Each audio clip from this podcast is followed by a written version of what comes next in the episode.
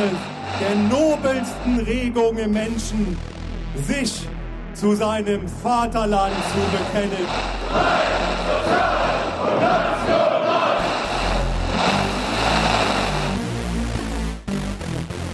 Ja, herzlich willkommen zur zweiten Sonderfolge von Rechtsgerichtet, dem Podcast. Und wie ihr euch wahrscheinlich denken könnt, ähm, hat diese Sonderfolge wieder einen traurigen Anlass. Und zwar den Terrorakt in Hanau. Unsere erste Sonderfolge war ja auch ein Terroranschlag, und zwar der in Christchurch. Und das Beunruhigende, was man jetzt direkt daran sieht, was man jetzt quasi auch an unseren Sonderfolgen sehen kann, sowas passiert häufiger und wird wahrscheinlich auch in Zukunft noch häufiger passieren.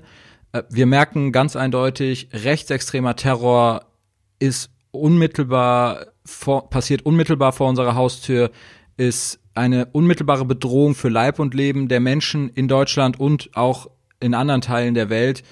Und deswegen müssen wir immer wieder darüber reden und auch immer wieder darüber reden, was dieser Terror bedeutet und wie man ihn gut analysiert und wie man vielleicht auch dagegen vorgehen kann. Und damit, wie gesagt, willkommen zu unserer Sonderfolge zu, den, zu dem Terroranschlag in Hanau. Und dazu auch von mir ein herzliches Willkommen. Ich bin auch wieder mit dabei. Genau. Hallo Sven. Hallo Gerrit. Ja, der Vollständigkeit halber kann man ja mal kurz erzählen, was passiert war. Nochmal, ich meine, die meisten von euch werden es ja auch mitbekommen haben. Das ging ja dann doch groß durch die Medien. Da gibt's ja auch mal wieder Debatten darüber, inwieweit äh, über rechten Terror berichtet wurde. Vielleicht dazu von mir eine kleine Anekdote. Ich ähm, saß tatsächlich gerade in der Kneipe, als ich die Einmeldung von, ich glaube, Focus Online war es, bekommen habe. Und das war ja, glaube ich, dann so gegen 22 Uhr ist es passiert, also wahrscheinlich 20 nach 10 oder so kam die Einmeldung. Und da hieß es natürlich, ähm, hieß es ja erstmal nur, jemand ähm, hat in einer Shisha vor einer, auf eine Shisha-Bar geschossen und ich muss auch ganz ehrlich ähm, zu meiner Schande gestehen, als ich das Wort Shisha-Bar gelesen habe, dachte ich natürlich erst an organisierte Kriminalität. Ich erinnere mich noch, dass da stand fünf Tote und ich dachte schon so, okay, krass, das ist ein, muss, muss ein krasser, also sind echt viele Tote für organisierte Kriminalität so auf offener Straße in, in, in Deutschland bei einer Schießerei und dachte schon so, ja, vielleicht könnte es Terror sein. Ja, und hab aber dann das Handy wieder weggesteckt, weil ich dachte, nee, es ist kein Terror. Und ich wurde eines äh, Besseren belehrt, weil gegen 22 Uhr am 19.02. hat Tobias R. die Shisha-Bar Midnight im hessischen Hanau gestürmt und vier Menschen erschossen. Dann ist er wieder in sein Auto gestiegen und ist in einen anderen Stadtteil von Hanau gefahren und hat dort die Shisha-Bar Arena Bar und Café betreten und hat fünf weitere Menschen ermordet. Ja, elf Menschen tot, ein rechtsextremer Terroranschlag, was dann aber tatsächlich auch eine Weile gedauert hat, dass das rauskam. Aber ähnlich, ähnlich der Fälle, die wir jetzt ja in letzter Zeit hatten, wie auch bei, also in Christchurch zum Beispiel oder auch in Halle, wurde es dann vor allem auch klar, weil der Täter Art Manifeste, Videos hochgeladen hat, die dann ja auch sehr schnell im Internet rumgegangen sind, die sehr schnell äh, von den Medien zitiert wurden und von den Medien ähm, behandelt wurden. Und wie immer kam auch sofort die Frage auf, okay, ist der psychisch krank oder ist es ein, ist es ein Rechtsterrorist? Ich will ganz, ganz, ganz klarstellen, direkt am Anfang, das war rechter Terror und das sollte man nicht anders sehen.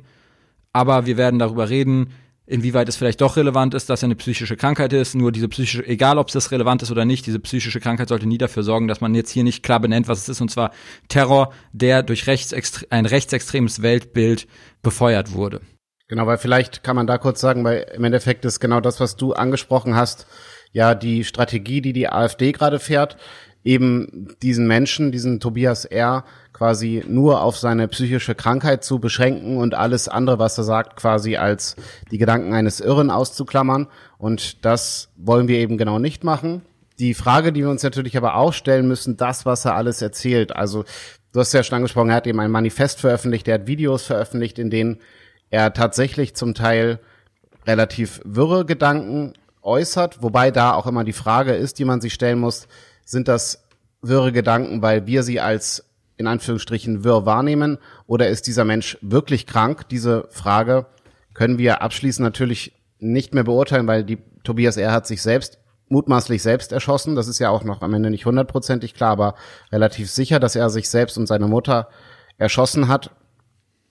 Man wird aber auf Grundlage dessen, dass er eben tot ist, niemals, voraussichtlich niemals mehr rausbekommen, ob dieser Mensch wirklich an einer psychischen Krankheit litt oder nicht. Die Zeit hat das ganz schön, oder ähm, eine Analyse in der Zeit hat das geschrieben, man weiß es nicht, man kann, wie gesagt, stark davon ausgehen, auch aufgrund der Sachen, die er schildert, aber es gibt auch immer noch die Möglichkeit, dass er das alles in Anführungsstrichen geschauspielert hat. Und das ist auch so ein bisschen der erste Punkt, mit dem wir uns jetzt befassen wollen, nochmal zu schauen, okay, was bedeutet jetzt eigentlich diese ja, mögliche psychische Krankheit? Ist das überhaupt eine Krankheit? Können wir das beurteilen?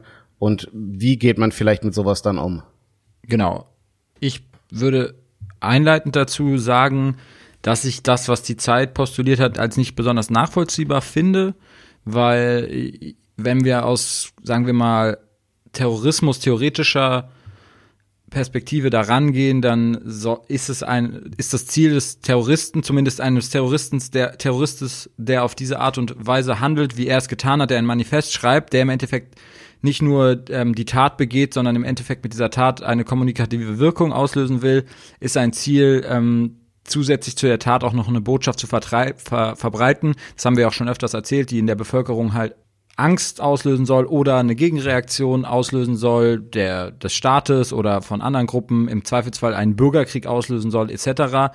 Wenn man davon ausgeht, dass er das wirklich wollte, weil er auch ein Manifest äh, veröffentlicht hat, weil er sein, seine Internetseite hat, weil er diese Videos veröffentlicht hat, dann glaube ich nicht, dass er es gespielt hat, dass er im Endeffekt psychische Probleme oder eine psychische Krankheit hatte, die er meiner Meinung nach einfach hatte. Aber wie gesagt, das ändert nicht erstmal nichts am rechtsextremen Weltbild, weil grundsätzlich ist dieses Ziel ja zu sagen, okay, ich habe eine Botschaft und die will ich verbreiten und ich will rechten Terror machen und ich will dieser Terror soll ja auch als Terror benannt werden, sonst funktioniert er nicht als Terror mit seiner kommunikativen Kraft. Und deswegen ist es, wäre es eigentlich meiner Meinung nach strategisch ungeschickt zu sagen, ich tue so, als sei ich psychisch krank. Aber natürlich können wir es nicht abschließend beurteilen. Äh, das ist jetzt nur so meine persönliche Einschätzung. Ja, ich kann da vielleicht noch mal kurz das ähm, einfach noch mal zitieren, damit wir das noch mal auf den Punkt haben. Zwar schreibt die Zeit, nichts von dem, was in dem Dokument behauptet wird, also da geht es ums Manifest, muss stimmen. Tobias R. könnte absichtlich falsche Fährten gelegt haben. Das ist jetzt nur das, was eben die Analyse der Zeit ergibt, aber auf der anderen Seite ist natürlich auch das, was du sagst, nicht falsch. Wobei man am Ende immer die Frage stellen kann, okay, vielleicht ging es auch darum, eben die Möglichkeit offen zu halten, sagen wir mal so zu tun, als ob diese Tat an sich von ihm selbst diskreditiert wird, um die Möglichkeit offen zu lassen, dass ja, ich weiß nicht, wie man das jetzt sauber formulieren kann, aber das wäre halt ein krasses Kalkül, was dahinter stehen würde, dass er sagt, okay, ich stelle mich psychisch krank, um eben auch etwas von diesem rassistischen Hintergrund oder von dem rechtsextremen Hintergrund abzulenken.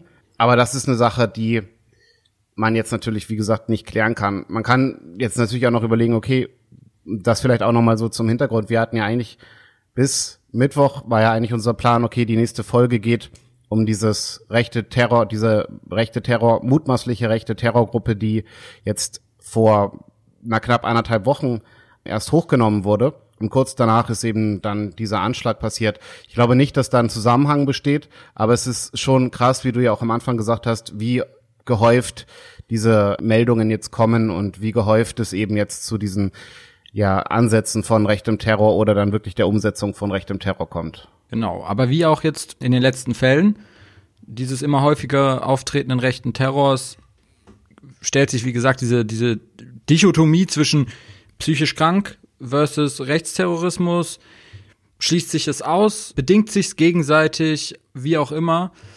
Ähm, ich bin schon der Meinung, dass man, dass man, ähm, wenn eine psychische Erkrankung oder diese wahnhaften Weltbilder vorliegen, man das benennen muss, weil ich glaube, das hat in der Radikalisierung und damit auch in der Prävention gibt es einfach ähm, inhaltliche Unterschiede, wie man da auch rangehen muss. Die hochgenommene vermeintliche Terrorzelle, von der du ja auch schon gesprochen hast, die wurde ja eben hochgenommen, weil sie sich zum Beispiel nicht auf, ähm, im Internet derartig radikalisiert hat wie der Täter jetzt, wie Tobias R.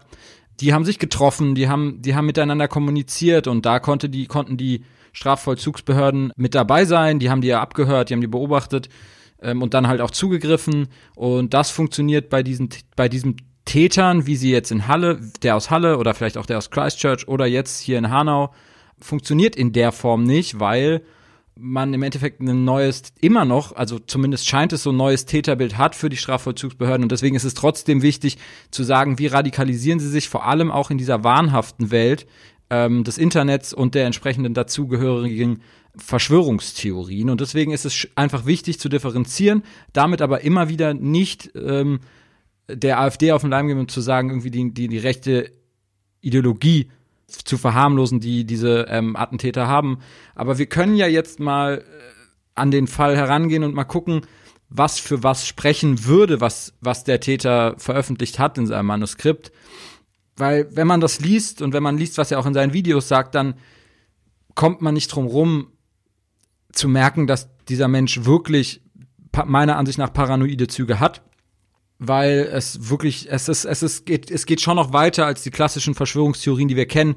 Und jetzt hier vielleicht schon mal, schon mal vorab, die ja natürlich auch in der rechten Szene verbreitet werden und dort gang und gäbe sind. Auf, äh, und ähm, das heißt, diese Verschwörungs, dieses Verschwörungsdenken hat ja immer was Wahnhaftes. Deswegen ist es sowieso schon mal schwer, hier zu unterscheiden. Aber ein Punkt aus seinem Manifest, der natürlich dafür spricht, dass er wahnhaft war ähm, ist, dass er sagt, dass er glaubt, er wird von ähm, Geheimdiensten überwacht.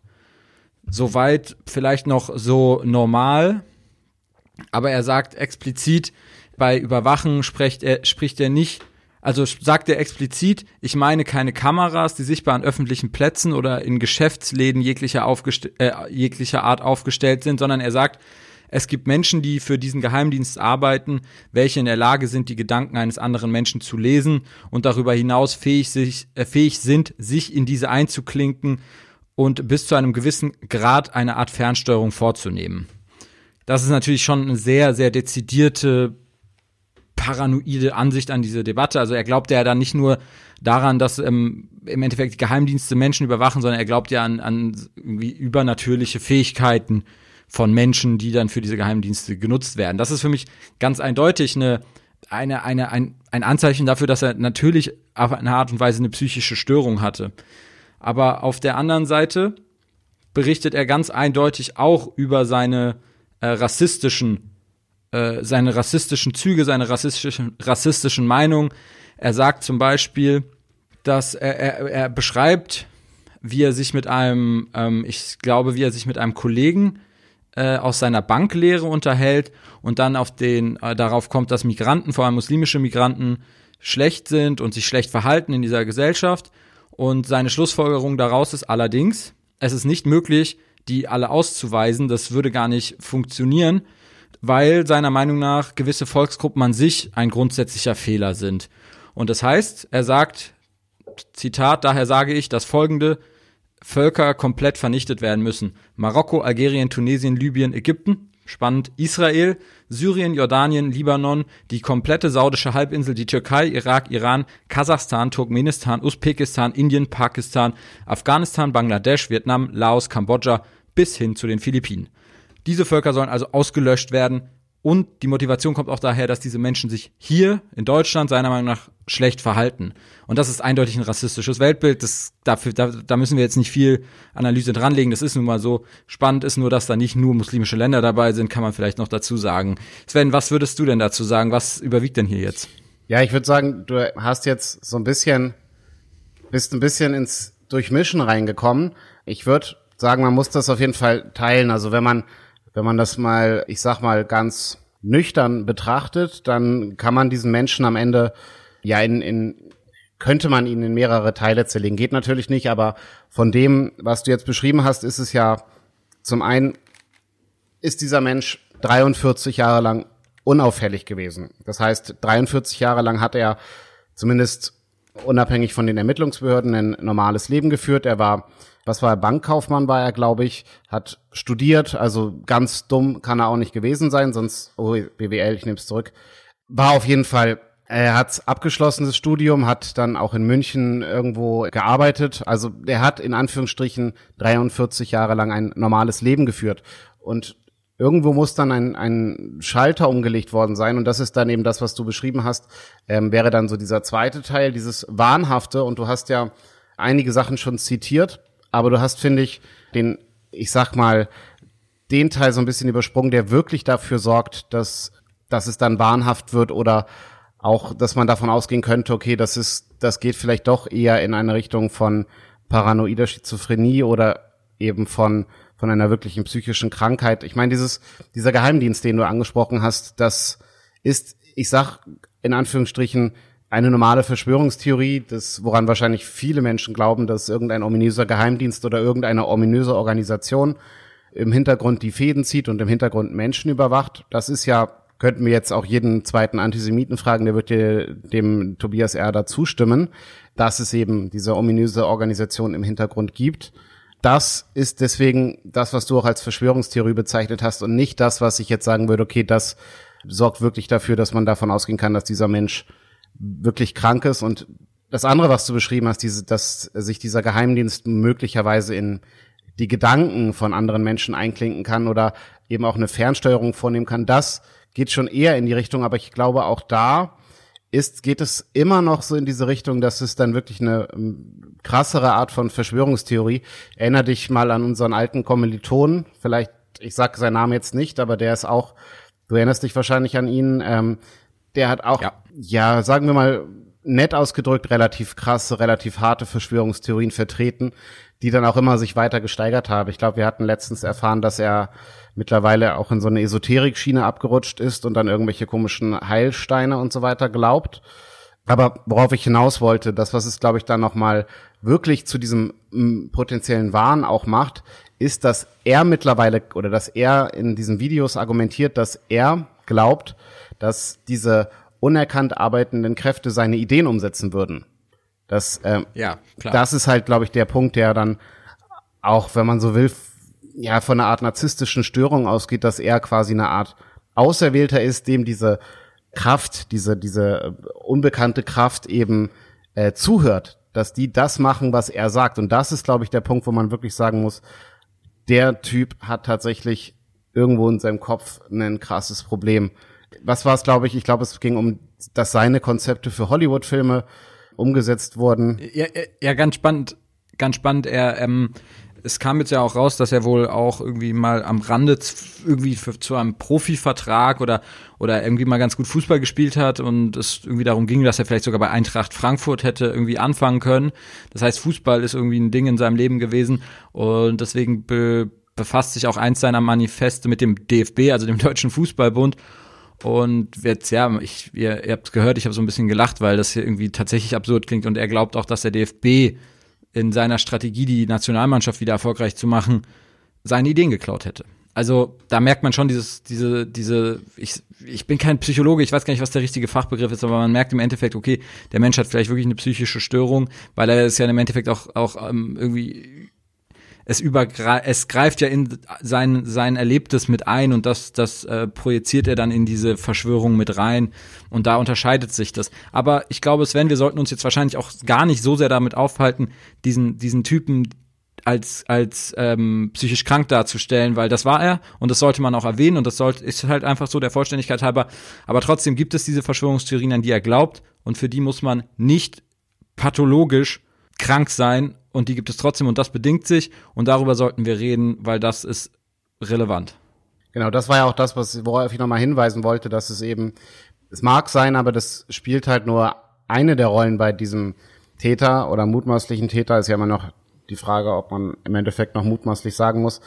Ich wollte nur noch eine Sache dazu sagen äh, bezüglich der, der Krankheit, weil von den Grundzügen her könnte man bei dem, bei seiner Argumentation auf jeden Fall eben von einer paranoiden Schizophrenie ausgehen. Also in einigen Zeitungsartikeln hieß es ja leider unter Verfolgungswahn. Das ist aber meiner Meinung nach, ich sind ja beide keine Psychologen, aber ich kenne es zumindest noch ansatzweise aus meiner alten Arbeit eben, dass paranoide Schizophrenie eben genau das, was der ähm, Tobias R. eben beschreibt, darauf zutreffen könnte. Ich kann es natürlich nicht abschließend sagen, weil ich mich nicht längerfristig damit beschäftigt habe, mit dieser Art von Krankheit, aber es spricht meiner Meinung nach vieles dafür, dass es sich dabei eben tatsächlich um eine Art von paranoider Schizophrenie handelt.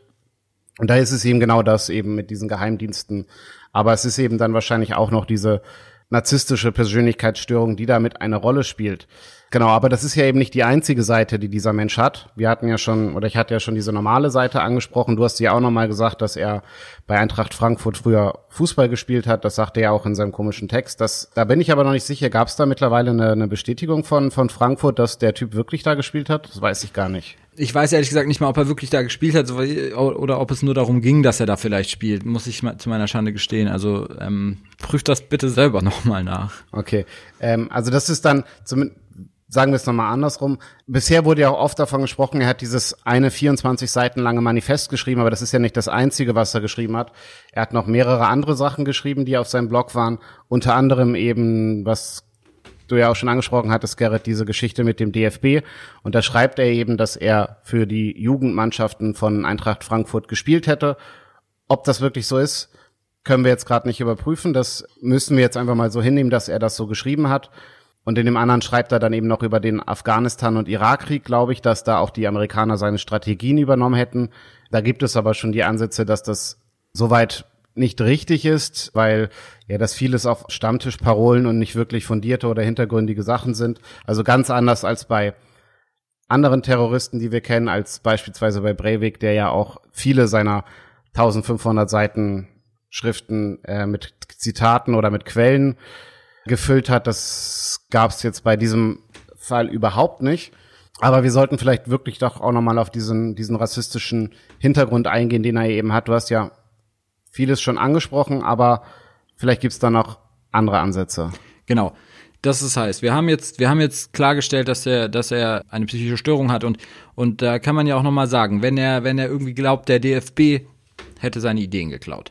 Wenn er glaubt, Geheimdienste, und er sagt explizit, er meint nicht die CIA oder den BND, sondern er meint mit Geheimdienste eine Art Organisation, die im Hintergrund waltet, die alles kontrolliert. Ähm, eure Alarmglocken sollten alle angehen, wenn man das hört. Darauf können wir aber vielleicht auch noch mal eingehen. Dann fragt man sich halt natürlich erstmal, okay, er ist aber ja nicht, er ist ja nicht an die Geschäftsstelle vom DFB gefahren und hat darum geballert. Nein, er hat ähm, in Shisha-Bars Menschen getötet mit einem rassistischen Hintergrund. Das heißt, diese diese, diese Verschwörungstheorien, äh, diese wahnhaften Vorstellungen, die er hat, die auf den ersten Blick vielleicht auch fast schon etwas lächerlich wirken, haben, waren, waren, da war nicht das Ziel, wie gesagt, der DFB oder, oder, oder die Geheimdienste oder Hollywood. Nein, sein Ziel war im Endeffekt, waren halt, ja, Menschen mit Migrationshintergrund. Und da müssen wir dann jetzt drüber reden und das hat er getan. Und alles, alles, was halt auch das befeuern kann, sind im Endeffekt Verschwörungstheorien, die grundsätzlich immer was Wahnhaftes haben. Deswegen für einen Menschen, der sowieso eine solche paranoide Störung hat, vielleicht die noch, äh, also ein Mensch ist dafür vielleicht noch empfänglicher als, als andere Menschen, aber auch Menschen ohne diese Störungen sind empfänglich für diese Verschwörungstheorien.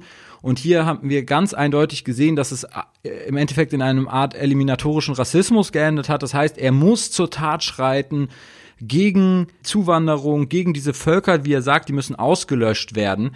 Und da kommen wir dazu, da kommen wir zu dem, zu dem Grund, zu einer Art Grundnarrativ, den rechte Verschwörungstheorien verbreiten, die von Teilen der identitären Bewegung verbreitet werden, die aber auch von Teilen der AfD verbreitet werden, ist im Endeffekt diese, diese, diese Ansicht, man ist im Endeffekt Opfer. Man ist Opfer und Gruppen, wer auch immer, sorgen dafür, dass zum Beispiel Deutschland ausgerottet wird. Wir sprechen von der Umvolkung etc. pp. Dafür sorgen diese, diese Mächte und das gibt diesen Menschen ja eine Art Rechtfertigung, zur Tat zu schreiten, weil sie im Endeffekt ja dann glauben, sie würden irgendwas Gutes tun, weil sie sich wehren dagegen.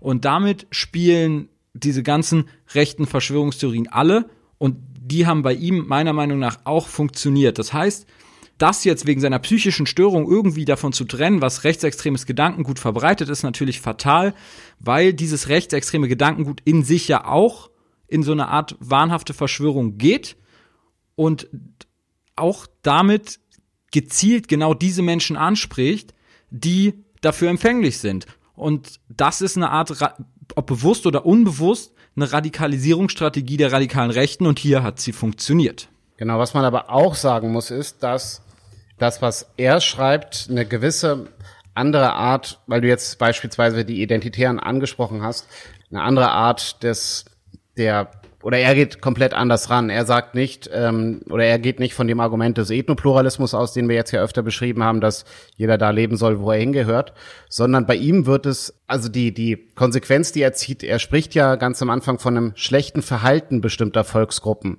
Das sei ein Problem, das ist das eine und der Islam sei eben destruktiv und daraus folgert er eben diese, den eliminatorischen Ausgang dessen. Und das ist, glaube ich, was Neues, was wir so bisher noch nicht kennen, dass wirklich von einer Elimination gesprochen wird. Er schreibt ja, er könne sich eine Halbierung der Bevölkerungszahl vorstellen. Das ist, glaube ich, nochmal ein Schritt, den wir so nicht kennen, weil bisher ging es ja viel oft darum, die Leute zum einen Angst zu machen, zum anderen diese Menschen zu vertreiben, also aus Deutschland loszuwerden, in Anführungsstrichen. Und das ist ja gar nicht mehr sein Ziel, sondern er geht ja wirklich davon aus, dass quasi eine Halbierung der, der Menschheit stattfinden müsste. Und er geht ja dann auch nochmal auf die deutsche Bevölkerung ein und spricht da eben nochmal genauer an, dass, na, ich glaube, ich habe es jetzt nicht ganz richtig wiedergegeben. Ich glaube, bei der deutschen Bevölkerung geht es um eine Halbierung und bei anderen teilweise um eine komplette Ausrottung von ganzen Völkern. Ich glaube, so ist es richtig. Ja, aber was ist jetzt deine Schlussfolgerung daraus? Dass der Tobias R. nochmal eine ganz, also dass er sich vielleicht davon hat ermutigen lassen von dem, was jetzt in letzter Zeit gesagt wurde, aber er ist halt eben noch mal einen ganzen Schritt weiter gegangen und ja spricht ja eben wirklich von einer von einer Vernichtung, von einer Ausrottung von ganzen Völkern, was zum Rassismus erstmal nicht grundlegend dazugehört, was nicht zum Rechtsextremismus erstmal dazugehört, abgesehen von der äh, Vernichtung der Juden, also vom Antisemitismus. Also das ist eine andere Art, die er hier an, argumentativ angeht, als wir sie von anderen Rechtsextremen kennen, zumindest in Bezug auf alles, was nicht jüdisch ist. Ja gut, aber wie würdest du denn, was bedeutet das für deine Einschätzung dieser Tat? Als in welchem, wo würdest du sie deswegen einordnen? Ich würde sie trotzdem als als rechtsextrem einordnen. Also mir geht es nur darum, einfach nochmal zu zeigen, dass wir hier nochmal eine Art von, von Steigerung haben. Das ähm, ist etwas, was bisher, zumindestens in meiner, in meiner in meinem Nachdenken, ich habe jetzt noch überlegt, okay, gab es das schon mal? Und ich, mir fällt gerade nicht ein, dass es schon mal in dieser Art und Weise solche Argumente gab, eben möglichst viele Menschen eben auf der ganzen Welt zu vernichten, weil das war ja nie das Ziel. Und das ist vielleicht auch nochmal so diese Sache, er schreibt ja auch nie von sich wirklich als Deutscher. Also das ist ja auch eine ganz komische Art, wie er in seinem Manifest über sich und auch über, über das Volk denkt. Ich glaube, es wird ja nur einmal im allerersten Satz wird nur das Volk genannt und dann spricht er da gar nicht mehr von. Aber es ist auf jeden Fall am Ende eine krass rassistische und auch rechtsextreme Art in seinem Manifest drin, oder wenn man es Manifest nennen kann, mit einer, mit einer eben noch viel krasseren Gewaltfantasie, als wir sie bisher von, von anderen Rechtsterroristen kannten. Das war so das, was ich damit sagen wollte. Ja, okay, das, ich gebe dir auch recht und ich glaube, natürlich kommt seine, seine vielleicht doch stärker ausgeprägte psychische Störung als vielleicht bei diesen Typen, die sie Anfang der Woche hochgenommen haben, dazu, dass dieses, ähm, oder vielleicht auch die ausgeprägtere psychische Störung als bei dem Attentäter in Christchurch, zumindest der ja auch sein Manifest sehr lang und breit oder Anders Breivik sehr lang und breit erklärt hat, kommt natürlich zu, dass er nicht so stringent argumentiert und es irgendwie viele Widersprüche gibt und er sich auch nicht so dezidiert und so, also sagen wir fundiert auf klassische bestehende rechtsextreme Verschwörungstheorien oder Theorien beruft. Das muss man schon so sagen.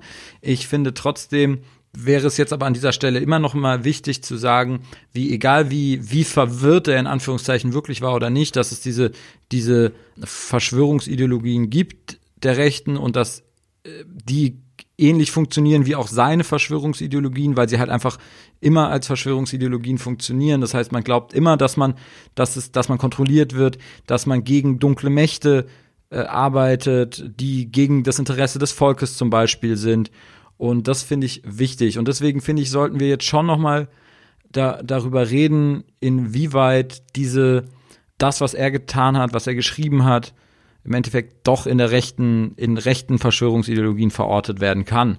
Wir können ja mal davon erstmal davon da, da anfangen so okay was sind rechtsextreme Ideologien einfach wenn man jetzt vielleicht mal ein bisschen mit dieser mit einer psychoanalytischen Perspektive rangeht kann man natürlich von diesen Projektionen sprechen dass man sagt innere Vorgänge Wünsche Ängste Konflikte werden abgespalten und quasi in den in anderen Menschen verortet und dort ist dann der Feind dort sie sind sie eine Bedrohung Ähm, das heißt, ein Feindbild wird geschaffen, indem man im Endeffekt das, das, das die eigenen Ängste abspaltet. Und man kann sich deswegen halt quasi immer zum Opfer stilisieren lassen. Und dann kommen wir schnell in diese, in diese, in diese ähm, Argumentation, dass man handeln muss. Weil wenn man sagt, man ist ein Opfer, dann hat man auch eine Rechtfertigung zu handeln. Und das sind ja immer wieder gleiche Verschwörungsansätze. Und dazu möchte ich auch nochmal anmerken, dass wenn wir davon ausgehen, also wenn, wenn wir sagen, okay, der Typ ist halt verrückt, weil er glaubt, der DFB hat ihm seine Ideen geklaut, dann ist es auch ein sehr, sehr natürlicher Impuls und ich würde da auch mitgehen. Die Frage ist, wo machen wir die Grenze? Wo machen wir die Grenze auch bei Verschwörungstheorien, bei rechtsextremen Verschwörungsideologien? Ist besserer Begriff, weil das sind keine Theorien. Wo machen wir da die Grenze? Und ab wann empfindet vielleicht auch, ich sag mal, dass, dass der, der normale Bürger etwas als Verschwörungswahn, wie er es jetzt sagt, wie, wie gesagt, dass er abgehört wird äh, von irgendwie Gedankenlesen oder vom DFB.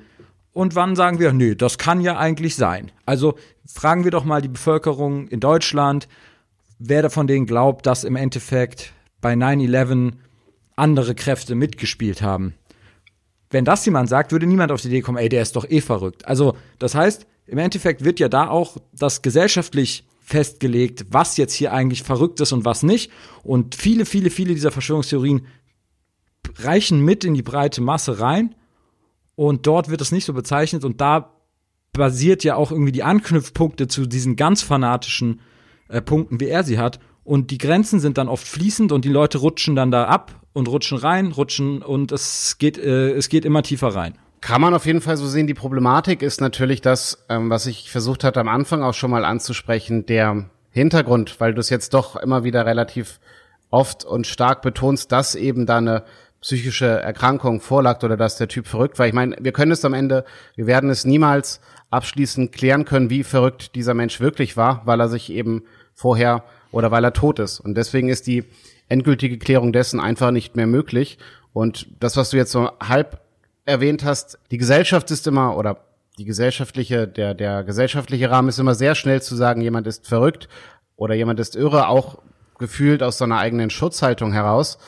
Man muss tatsächlich, glaube ich, da so ein bisschen doch aufpassen, dass man nicht zu sehr in diese dieses diese mögliche Argumentation zurückfällt, dass er eben verrückt ist. Am Ende hätte das ein äh, forensischer Psychiater klären müssen, wie verrückt dieser Mensch wirklich ist, und dann hätte die Justiz klären können, ist er verrückt oder nicht. Das ist schwierig für uns am Ende, egal wie es, welchen Anschein es macht, schwierig abschließend zu, zu klären. Deswegen sollten wir da, glaube ich, doch ein bisschen vorsichtiger sein, das so als äh, bestehende Tatsache hinzustellen. Das finde ich nochmal wichtig. Also entweder du hast mir nicht richtig zugehört oder mein Punkt ist nicht ganz klar geworden.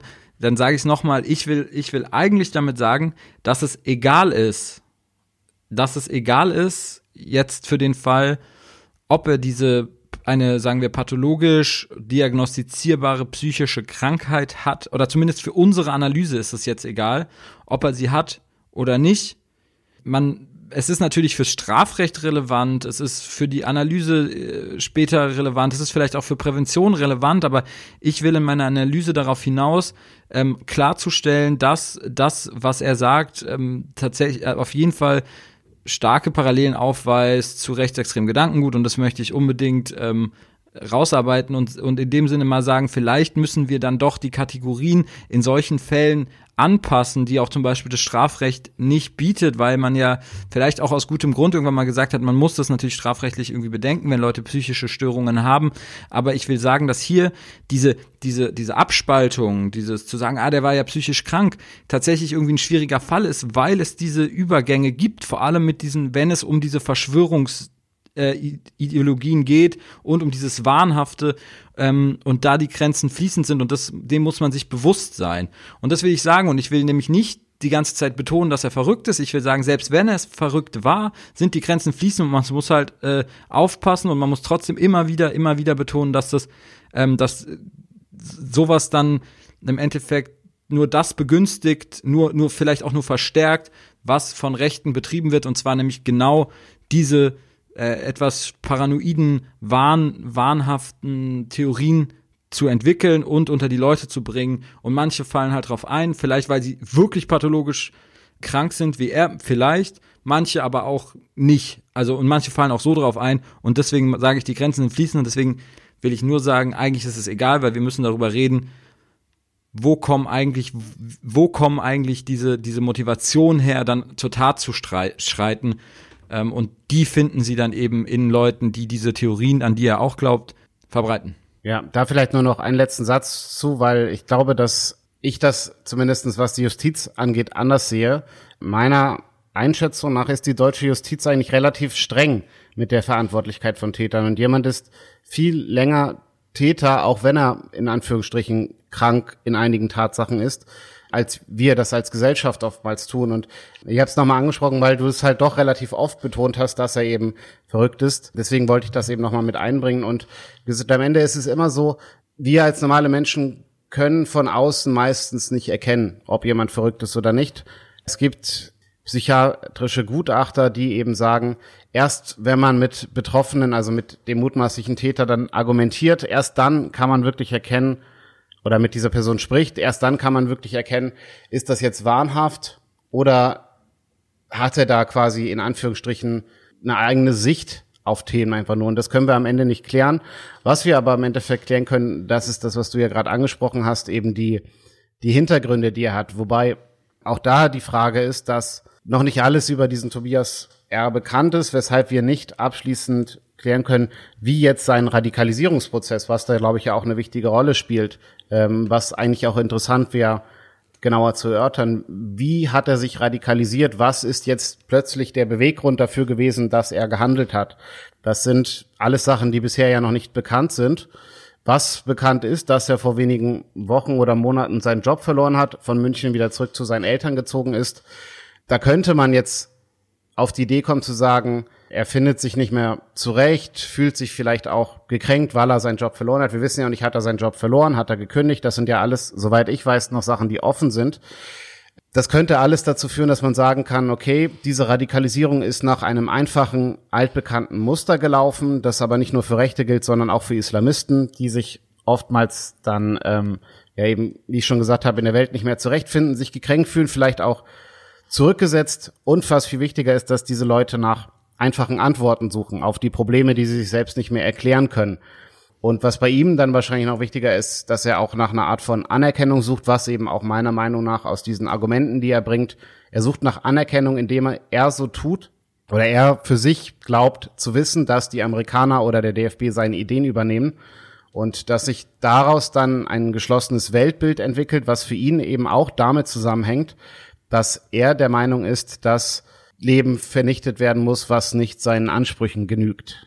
Würde ich jetzt mal so grob zusammenfassen, wovon man ausgehen könnte bei seiner Radikalisierung. Aber das ist eine reine Vermutung, weil am Ende weiß ich es einfach nicht. Aber das ist das, was ich sagen würde, was zutreffen könnte und eben auch für nicht nur für Rechtsradikale, sondern eben auch für Islamisten manchmal gilt. Ja, ich will mich nur noch mal irgendwie so ein bisschen ähm, dafür rechtfertigen, dass ich es wichtig finde, diese ähm, Parallelen zu machen und dieses, worauf ich die ganze Zeit hinaus will, dieses Spielen mit, mit, diesen, mit diesem Wahnhaften und ähm, das ist, finde ich, deswegen auch die Bewertung sehr schwierig macht, ob jemand im Endeffekt, wie du, egal ob wir das, klar, kann es im Endeffekt nur ein Psychiater machen oder ein Psychologe, nur wird, ist es natürlich für die, für die mediale Debatte gerade absolut relevant. Darüber streiten ja alle. Wird es relativiert durch die Pathologisierung ähm, etc. pp. So, das ist natürlich die Debatte. Und ich will eigentlich sagen so, diese Debatte ist egal, wenn wir sehen, wie dieser Mensch gehandelt hat und wie der Mensch funktioniert. Und diese Debatte äh, muss geführt werden, so, wann, ab wann bezeichnen wir eigentlich jemanden als wahnhaft? Ab wann ist eine Verschwörungstheorie eine Verschwörungstheorie und ab wann ist dieser Mensch ähm, parano paranoid. Also das, das heißt ja so, so, man kann deswegen immer Verschwörungstheorien auch nutzen, ähm, um sich, um im Endeffekt jemanden äh, als verrückt darzustellen. Und deswegen wollte ich ja nur daran appellieren zu sagen, so, ey, es gibt, es gibt Verschwörungstheorien, von denen würde ich sagen, so quasi im, äh, intuitiv sagen, so, ey, Leute, ihr, ihr, ihr seid verrückt, so, weil ihr an diese Verschwörungstheorie glaubt. Aber weite Teile der Bevölkerung finden, liebäugeln sogar mit solchen Verschwörungstheorien, wie gesagt, 9-11. Und ich möchte, so gesehen ist ja im Endeffekt auch die, der, der, der Antisemitismus, den wir ja schon mal öfters angedeutet haben, ist ja auch eine Verschwörungstheorie, die bis in weite Teile der Bevölkerung reingeht. Das heißt, wenn es heißt, Juden haben zu viel Macht, dann sagen sehr viele Menschen, ja, das glaube ich auch. Und das ist eine Verschwörungstheorie, die ähm, bis in die Gesellschaft reinreicht. Wenn wir das jetzt umdrehen würden, würde es das nicht geben, würde das nie jemand glauben, hätte noch nie jemand gesagt, er sei Antisemit, dann würden wir natürlich, äh, äh also gäbe es diese, diese, diese dieses Gerücht über die Juden nicht, dann würden sofort alle sagen, ey, ihr seid verrückt, wenn ihr an eine jüdische Weltverschwörung glaubt. Aber hier wird es, wird niemand nicht als verrückt bezeichnet, weil er an die jüdische Weltverschwörung glaubt. Ähm, und das will ich sagen, ähm, da, da, darauf will ich hinaus, dass ähm, im Endeffekt da auch gesellschaftlich ein bisschen daran äh, also definiert wird, was ist jetzt eigentlich eine pathologische Störung, pathologische Krankheit und was ist irgendwie ein nachvollziehbares Hinterfragen von irgendwas. Und ähm, da kann man ja jetzt auch nochmal die, das, diesen Begriff der pathischen Projektion von der Frankfurter Schule in Bezug auf Antisemitismus, die ja eben genau das sagen. Sie sagen so, wir nennen es nicht den Antisemitismus nicht pathologisch, weil ähm, dann wäre es ja eine Art äh, Krankheit, eine äh, wäre es wäre wäre es ähm, eine Schizophrenie, was auch immer. Nein, wir nennen es pathisch, weil es im Endeffekt nicht eine psychische Diagnose ist, sondern etwas, was weit in die Mitte der Gesellschaft ähm, reinreicht und sich genau da anknüpft. Und so will ich nur sagen, dass da diese Grenze immer wieder ähm, verschwimmen und deswegen man im Endeffekt genau so ähm, darauf äh, beharren muss, dass dieser Typ an Dinge geglaubt hat, die von rechts befeuert werden. Okay, dann ist das jetzt aber was anderes als das, was du vorhin gesagt hast. Deswegen habe ich es nochmal versucht darzulegen, weil du wirklich vorhin relativ stark davon gesprochen hast, dass er definitiv krank ist. Und das wollte ich einfach nur sagen, dass wir das nicht sagen können, weil wir es einfach nicht wissen. Ja, das, ich, das war meine Meinung dazu, dass ich glaube, dass er wirklich, also wenn, also sagen wir es so, um das jetzt nochmal nachzuvollziehen, ich glaube, wenn er vor seiner Tat zu einem Psychiater oder Psychologen gegangen wäre, hätte dieser Psychologe ihm das, äh, ihm eine pathologische psychische Erkrankung diagnostiziert. Das glaube ich. Ich sage nur, das ist egal, weil das, das, das ihn zum Handeln treibt, ist im Endeffekt das, was ähm, von rechts ihm, also das sind äh, rechte Theorien, rechte Ideologien. Aber ich weiß es nicht, da gebe ich dir recht. Ich wollte das nur festhalten, weil wir der, ja, genau, weil sein Manifest natürlich doch etwas äh, wirr ist.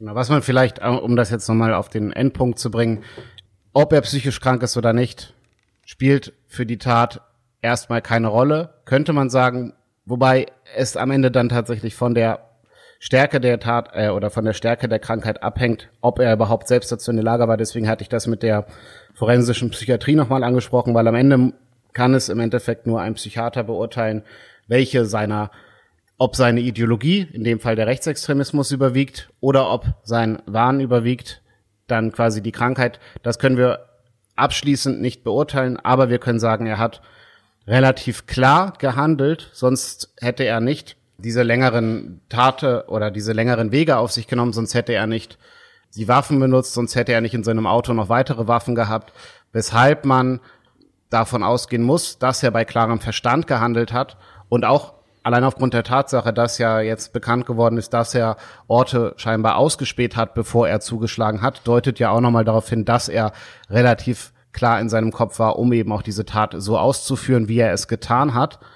Deshalb würde ich auch immer erstmal davon ausgehen, dass er in diesem Fall sein rassistisches Motiv in den Vordergrund gestellt hat und er hat ja auch ganz explizit Orte ausgewählt, von denen er wo er davon ausgehen konnte, dass sich dort viele in Anführungsstrichen seiner Meinung nach Ausländer aufhalten oder Menschen, die dann eben nicht wert sind zu leben, wie er es dann ja umgesetzt hat. Deshalb äh, muss man erstmal davon ausgehen, dass der Rechtsextremismus, der Rassismus in seiner Tat überwiegt und überwogen hat. Sonst hätte die Tat eventuell auch anders ausgehen können. Warum seine Mutter gestorben ist, das ist eine andere Sache, die wir jetzt, glaube ich, nicht wirklich klären können. Wahrscheinlich könnte man am Ende da irgendwo mit Freud kommen, aber das wäre ein bisschen weit hergeholt. Was wir jetzt noch gar nicht angesprochen haben, da wollte ich eigentlich nochmal einen Schwenk zu machen, ist, ist sein Verhältnis zu Frauen. Weil das hatten wir auch bei anderen Tätern schon, beispielsweise bei dem Täter von Halle, der ja in dieser sogenannten Incel-Szene drin war, also diese wie hieß es noch, äh, unbeabsichtigt zölibatär lebenden Menschen, also die keinen Sex haben. Er geht jetzt nicht wirklich auf diese Szene ein in seinem Manifest. Er schreibt aber, sind auch ob da muss man wieder fragen, stimmt es oder stimmt es nicht, aber man geht erstmal davon aus, dass das, was er schreibt, der Realität entspricht. Er hatte noch nie eine Freundin, das schreibt, er hatte, wenn ich es richtig im Kopf habe, noch nie Geschlechtsverkehr. Das ist in einer Anlehnung zu den Tätern, die wir bisher kennen, sei es Halle, sei es Christchurch, sei es Toronto. Das ist immer wieder mal der Fall gewesen. In den USA gab es auch noch die Geschichte der Attentäter von Halle, hat ja auch dieses Lied gehört, wo einem Autofahrer gehuldigt wurde, der acht Frauen ermordet hat. Immer oder immer öfter spielt bei diesen rechtsextremen Taten auch eine Verachtung gegen, gegenüber Frauen eine größere Rolle, was vielleicht auch darauf in diesen Fällen dann darauf zurückzuführen ist, dass diese Männer sich eben, muss man ja auch immer sagen, es sind weiße, meist heterosexuelle Männer, die sich scheinbar von der Frauenwelt verstoßen fühlen, weil sie keine Freundin hatten oder keinen Sex längere Zeit hatten. Und das ist ja auch ein Punkt, den wir jetzt noch gar nicht wirklich so weit angesprochen haben. Aber ja, weil tatsächlich muss man in seinem Fall sagen, dass er nicht ganz so radikal ist in seiner in seinem Manifest, was das sagen wir mal Inseltum angeht, ähm, weil er tatsächlich wahrscheinlich auch, ähm, also weil er geht einen Schritt weiter, er er er, er gibt die Schuld eigentlich nicht den Frauen, dass er keine Freundin hat. Das machen Instits ja schon er, also sondern er sagt, das sind wieder die Geheimdienste, die ihn davon abgehalten haben, eine Freundin oder eine Frau zu haben. Ich glaube aber trotzdem, dass es relevant ist, dass diese Frustration die daher kommt, die sich, glaube ich, auch dann gegenseitig bestärkt, indem diese Menschen sich teilweise auch zusammentun. Ich kann nicht sagen, ob er das auch gemacht hat. Im Endeffekt äh, mittlerweile, das ist alles ein großer Teil auch von dieser, sagen wir mal, von dieser rechten, rechtsradikalen Szene, die sich insbesondere im Internet äh, radikalisiert, wo viele jetzt der vergangenen Attentäter auch sich radikalisiert haben, die sich im Gegensatz zu ich nenne jetzt immer wieder die, diese Festnahmen Anfang der Woche, die sich im Gegensatz vielleicht eher in dem klassischen rechtsradikalen Milieu äh, radikalisiert haben, wie wir es äh, uns vorstellen mit den Menschen mit Glatzen und Springerstiefeln. Ähm, und da dieses Inseltum ist tatsächlich, glaube ich, ein Teil dieser rechten Szene, die im Internet passiert oder der rechtsradikalen Szene im Internet. Und das ist, hat auch viel mit, glaube ich, einer Art Antifeminismus zu tun, mit ähm, dem Glaube, dass im Endeffekt die das Männerbild verweichlicht und deswegen im Endeffekt die Frauen salopp gesagt zu viel Entscheidungsgewalt hätten, sich die Männer selber auszusuchen und früher war das ja alles viel besser.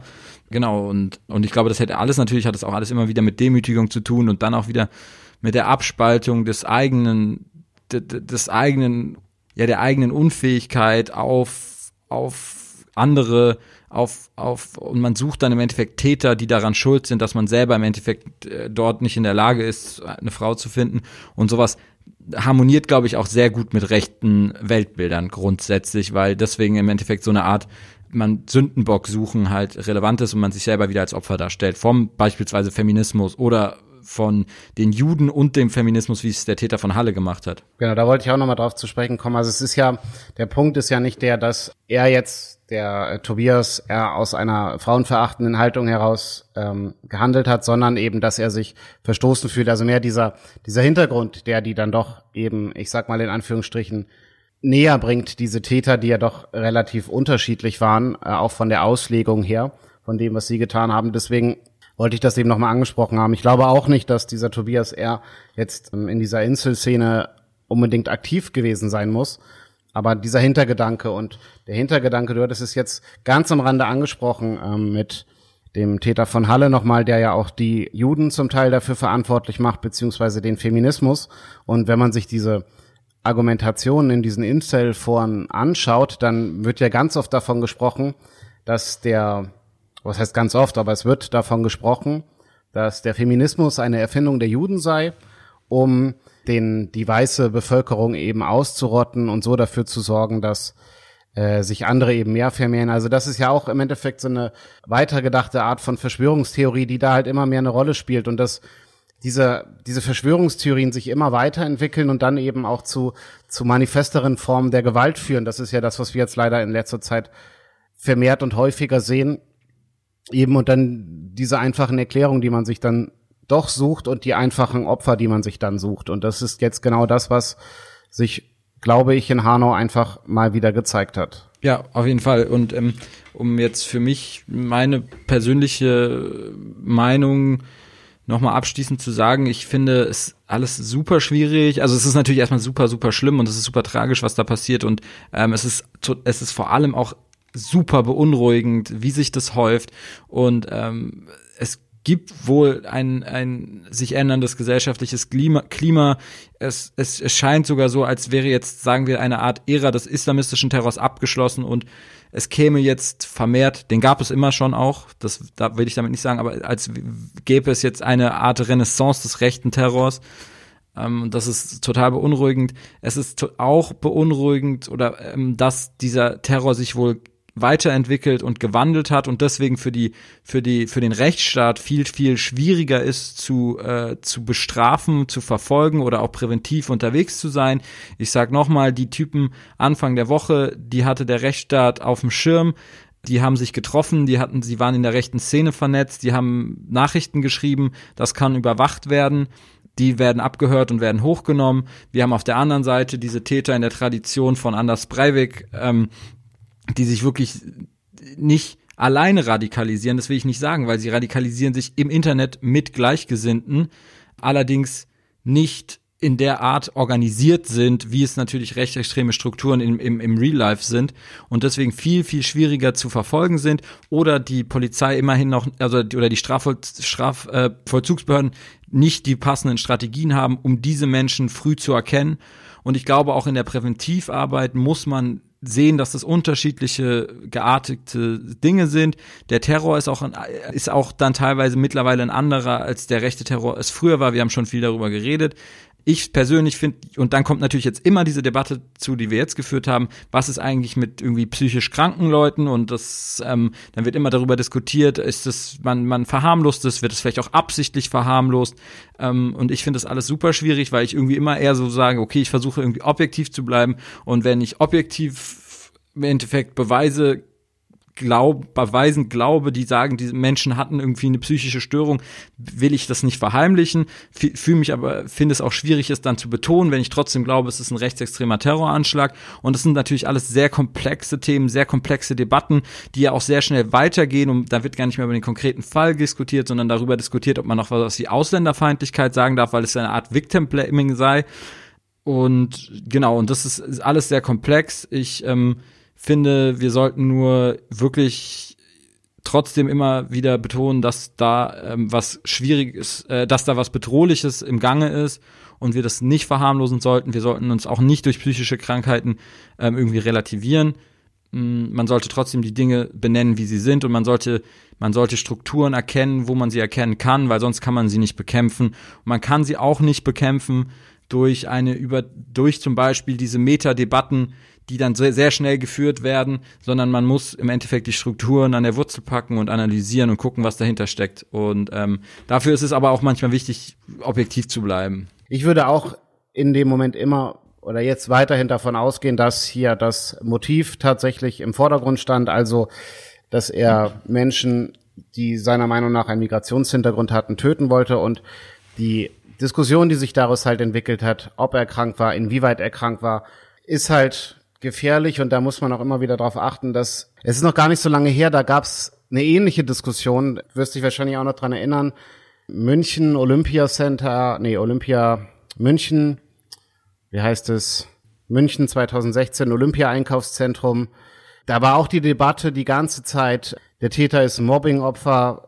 Also man muss sagen, am Anfang war dies die Diskussion, der Täter ist Mobbingopfer, der hat aus äh, äh, Gekränktheit die Menschen umgebracht. Und dann hat sich mit der Zeit, also einige haben es von Anfang an argumentiert, aber die, die Groß, der Großteil der, der Debatte lief darauf hinaus, dass es sich bei dem Menschen um einen psychisch kranken Rächer oder sowas in die Art, in der Art handelte. Das hat auch der Verfassungsschutz, das hat auch das bayerische Innenministerium damals die ganze Zeit gesagt. Und irgendwann hat man dann doch gemerkt, scheiße, das ist gar nicht so, der ist gar nicht so krank gewesen, wie wir es jetzt dargestellt haben.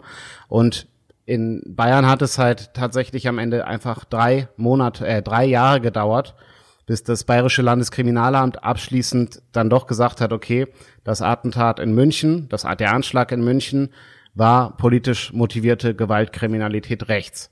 Das hat mehr als drei oder ungefähr drei Jahre gedauert, bis man tatsächlich zu dem Schluss gekommen ist. Und deswegen muss man wirklich aufpassen bei diesen Debatten und müsste eigentlich, sollte aus München lernen, dass man wirklich diese möglicherweise eben aus gesellschaftlicher Sicht vielleicht krankhaften Neigungen nicht vorne, von vorne weg eben als wirkliche Krankheit darstellt, weil es eben genau dazu führt, dass Taten anders dargestellt werden, als sie am Ende waren. Und das ist halt eben wichtig, deswegen nochmal darauf zu verweisen, dass eben die Motivlage hier ganz eindeutig im Vordergrund stehen sollte, was ja aber auch, abgesehen von der AfD, eine viel größere Rolle spielt, tatsächlich dieses Mal, als es beispielsweise in München noch der Fall war. Also da muss man ja auch sagen, die Medien haben gelernt, die haben dazugelernt und es ist tatsächlich so, dass man diese Menschen nicht mehr von vornherein als Irren bezeichnet. Die Bildzeitung macht es noch am Rande, aber ansonsten habe ich jetzt nirgendswo in der äh, Berichterstattung wirklich gelesen, dass das Irre im Vordergrund stand, wie es noch bei München der Fall war. Ja, also ich glaube auch die Behörden haben gelernt, dass es ähm, sie sich es mittlerweile nicht mehr erlauben können, äh, so pauschal irgendwie solche Fälle als ähm, als psychische gestörte Einzeltäter darzustellen. Also seit Walter Lübcke, seit ähm, Halle ist das im Endeffekt nicht mehr möglich und das glaubt niemand, glaubt ihnen keiner mehr.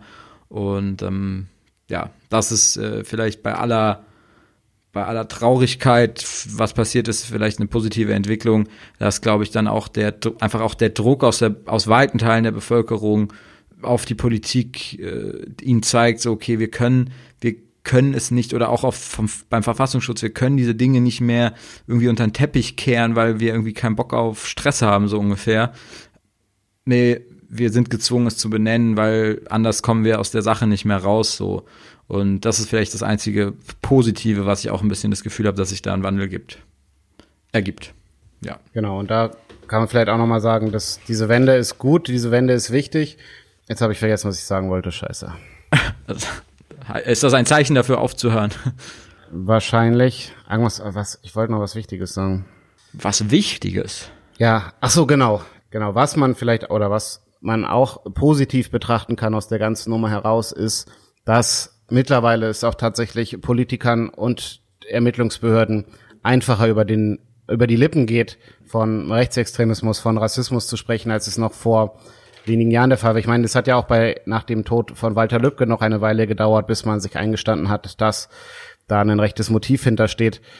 Aber mittlerweile ist es wirklich so, dass es denen einfacher über die Lippen geht und ein Rechtsextremist auch nicht mehr nur jemand ist, der in einer Gruppe von Glatzen umherläuft, sondern dass es auch, dass zumindestens diese Idee hinter dem Lonely Wolf oder hinter der eigenständigen Radikalisierung dann doch tatsächlich mittlerweile ankommt und auch Politik und Behörden langsam verstehen, dass ein Rechtsextremist eben nicht nur eine Glatze mit Springerstiefeln ist. Dann würde ich sagen, ist das vielleicht auch so ein bisschen das Fazit oben, wie so oft äh, mit einem bisschen was Positivem rauszugehen, trotz dieses ähm, schrecklichen Ereignisses.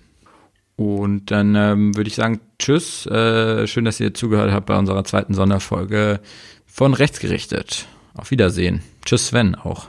Auf Wiedersehen, Gerrit. Auf Wiedersehen, ihr alle. Tschüss.